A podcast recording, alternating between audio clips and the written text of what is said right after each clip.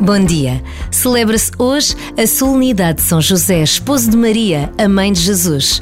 Sabemos que foi um homem justo que assumiu a missão de pai do Filho de Deus.